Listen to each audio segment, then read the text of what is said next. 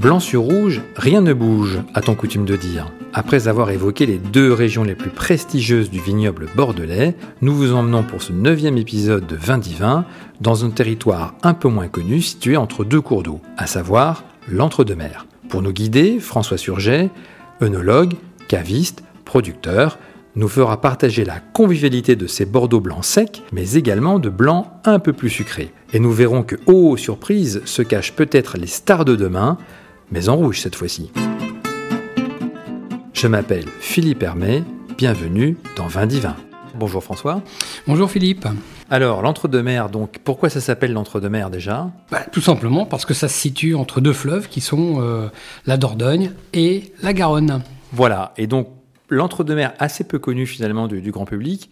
Pour moi, enfin, pour moi quand euh, j'entends parler de l'entre-deux-mers, je pense tout de suite au petit blanc que tu vas servir euh, sur des huîtres, par exemple. C'était le cas, en effet. On y servait euh, euh, toutes les, huîtres de, ces régions. C'était était servi avec de l'entre-deux-mer. C'est un blanc sec qui est obtenu donc avec un sémillon et du sauvignon, ce qui fait que c'est assez acidulé, très euh, très marqué sur le sur le terroir. On se retrouve avec un petit peu de pierraille, ce qui fait que la, silice ressort ressort bien dans le sauvignon. On se retrouve avec des vins d'accompagnement, fruits de mer, mais ça peut être aussi de plats de poissons locaux, etc. Donc euh, c'est assez séveux comme, euh, comme blanc, c'est-à-dire que c'est pas euh, vif, mais avec une, un côté séveux, un petit peu épais par rapport à sa texture. Et ça reste des vins quand même assez, assez sympathiques. Attention, qu'on soit bien d'accord, aujourd'hui, il y a moins de production de vin blanc dans ces, dans ces régions. On y plante un petit peu plus de, de rouge. Et ce qui fait qu'on se retrouve avec des, de très belles pépites, notamment dans, dans cette fameuse pointe. Mais il faut savoir que dans, cette région, on y produisait à peu près, je crois, 80 000 hectolitres de, blanc. Ça doit représenter à peu près 6% de l'appellation en blanc dans cette région. Euh, les sols, comme je vous le disais, donc argile, calcaire, grosse concentration de calcaire au, à la pointe, à la pointe de, ces deux fleuves, et euh, avec de l'argile, du sable bien sûr, et puis énormément de cailloux.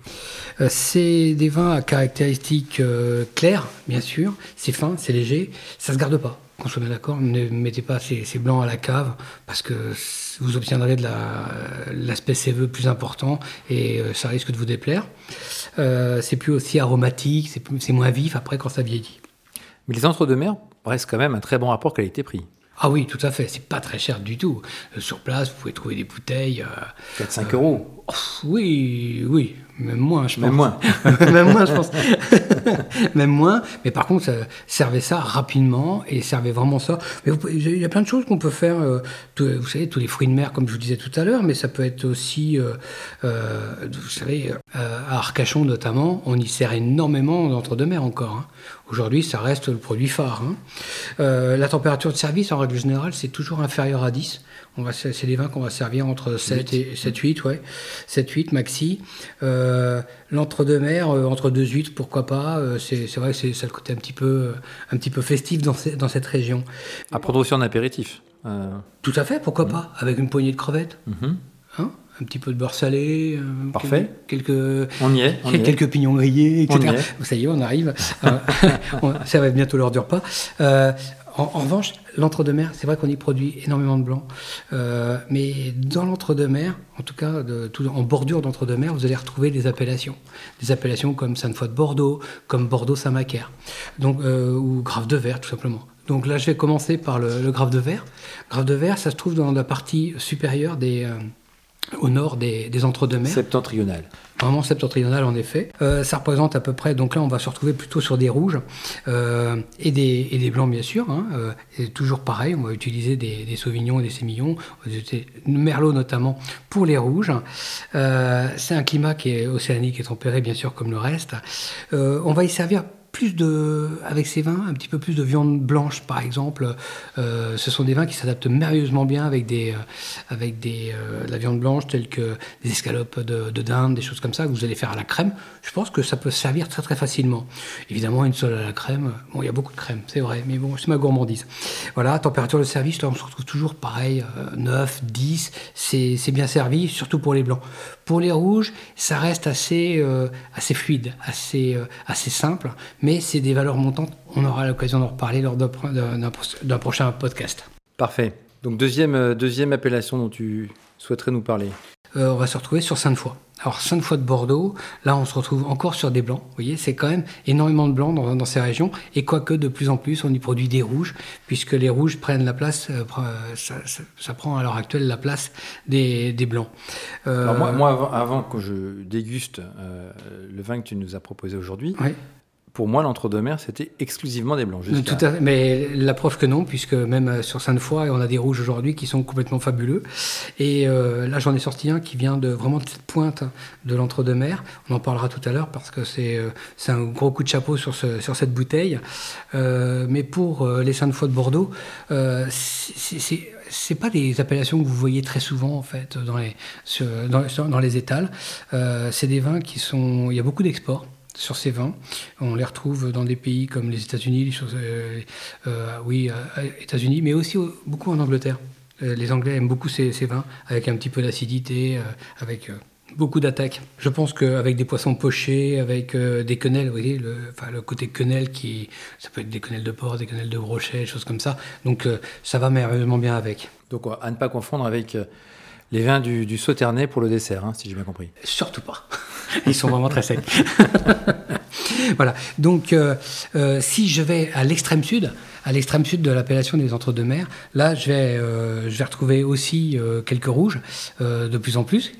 C'est des appellations J'aurai l'occasion d'en parler, euh, je pense, dans, les, les le prochain podcast, et non pas dans des années. Euh, notamment le Bordeaux-Saint-Macaire, qui était des blancs aussi, donc avec du Sémillon et du Sévignon. Euh, ben là, c'est exactement pareil. En revanche, en Bordeaux-Saint-Macaire, vous avez à peu près 10, 10, communes qui ont le droit de porter cette appellation. C'est des appellations qui ne sont pas assez connues, mais qui vont monter, qui vont faire parler d'elles, je pense, à l'avenir. C'est pareil, c'est des robes claires. C'est assez original, c'est fin, c'est peu corsé, mais euh, c'est avec une généralité qui là va plus vers le sucre. Donc là, on va sur le côté un petit peu liquoreux. Donc là, ça va se servir avec euh, des desserts. Là, on y arrive avec euh, une note à l'armoricaine. Ce genre de vin va très très bien avec parce qu'il y a une, subtilité de sucre qui arrive en fin de dégustation. C'est des vins qui servent assez frais, 6-7 degrés. Hein. Voilà.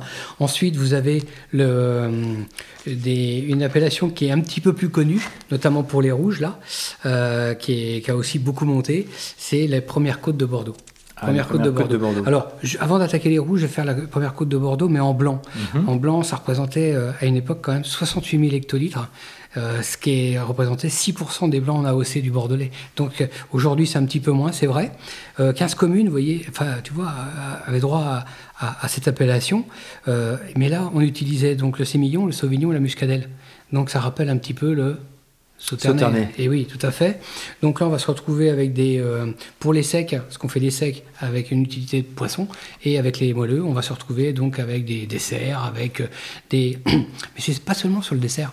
Vous savez, un bon liquoreux euh, qui est de, ces régions, à 16h, 17h, quand il fait bien chaud, vous êtes à l'ombre sous un parasol, vous allez servir un, comment dirais-je, une glace ou quelque chose, un petit, euh, un petit dessert rafraîchissant. Vous servez un, verre de, première côte de Bordeaux en blanc comme ça, légèrement moelleux, c'est vraiment hyper agréable. Vous inquiétez pas, ça ne ça va pas vous donner de maux de tête ni de choses comme ça. Par contre, ça sera du plaisir gustatif. Moi j'aime beaucoup les vins moelleux aussi avec des pâtes persillées. Euh, je trouve ça vraiment... Avec les fromages Oui, avec les fromages, bien sûr. Alors, il faut prendre, c'est vrai, certes, des pâtes persillées, euh, mais surtout des, comme le Roquefort, hein, c'est ça. Euh, Roquefort, c'est aussi des bleus. Hein, les bleus, ça, s'accompagne bien. Je pense que le Roquefort, il, est, il a besoin de sucre. Enfin, il a besoin de sucre parce qu'on peut le servir aussi avec des banules, des choses comme ça. Du Porto. Du Porto et du Sauterne. Mais je pense que ce genre de vin, c'est plus, il y, a, il y, a, plus de subtilité, je dirais, de sucre, ce qui fait qu'on va servir ça plutôt avec des bleus. Hein, des bleus, mhm. euh, bleus de Brest, des choses comme ça.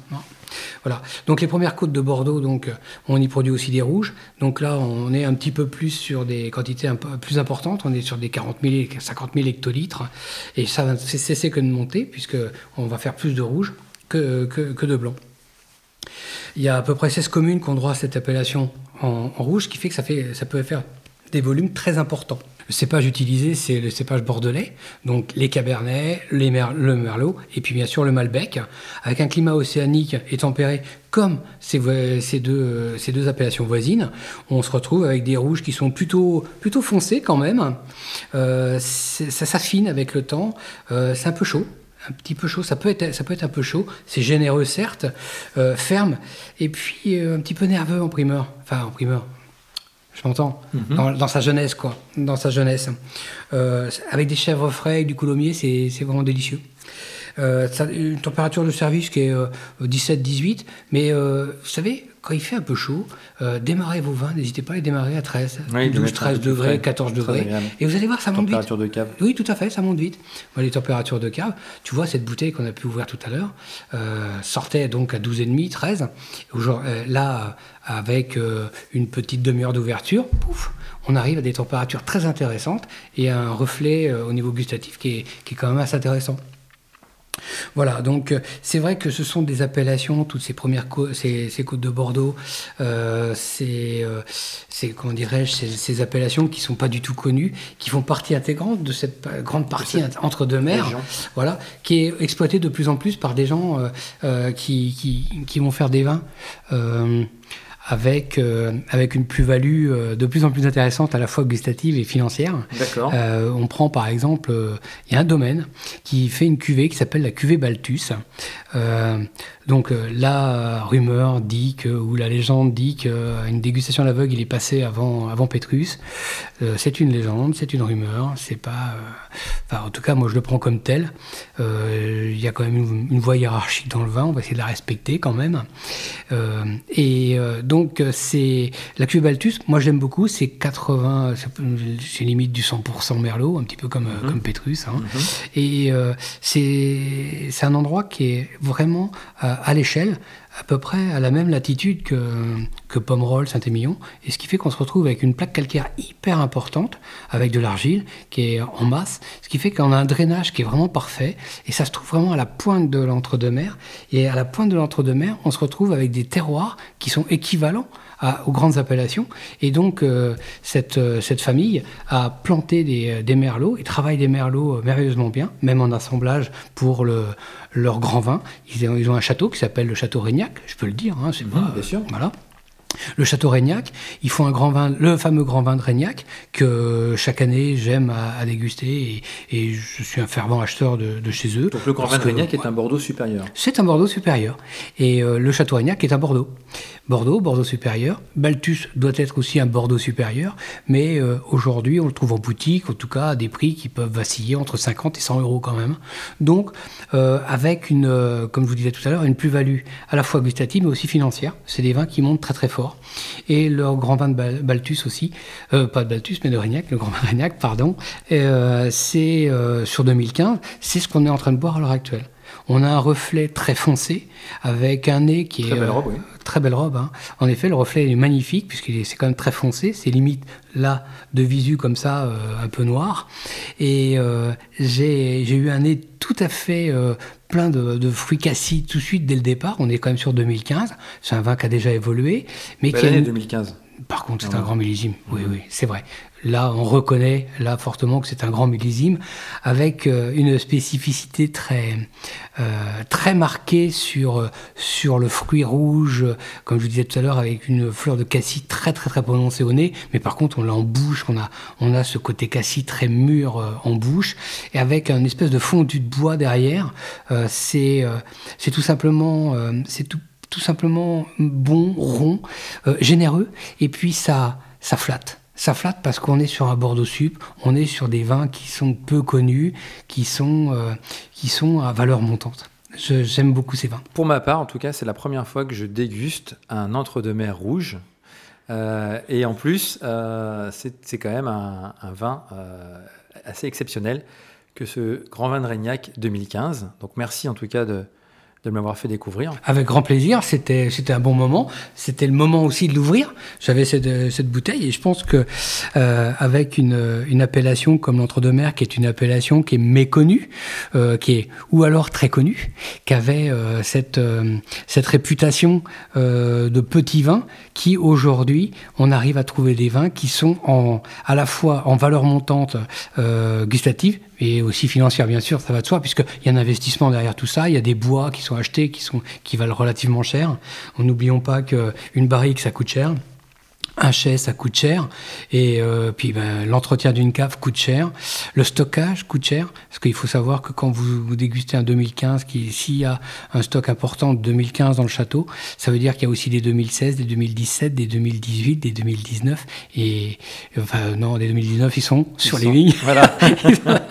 Et 2018. Euh, donc en stock, ça fait au moins trois années qu'ils sont en stock, et ce qui fait que ça représente beaucoup de beaucoup de volume d'affaires, tout simplement. Ce qui fait que faut aussi vendre. On peut pas garder tous ces vins.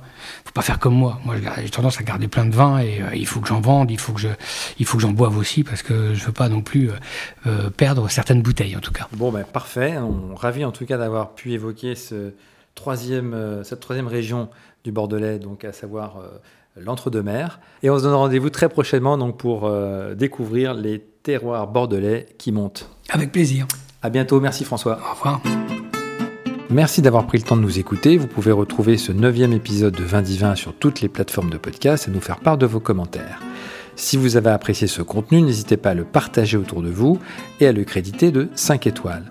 La semaine prochaine, nous terminerons cette visite de la région de Bordeaux et nous évoquerons les valeurs montantes du Bordelais à travers notamment les appellations Fronsac, Canon de Fronsac et le groupe des Côtes. En attendant, portez-vous bien.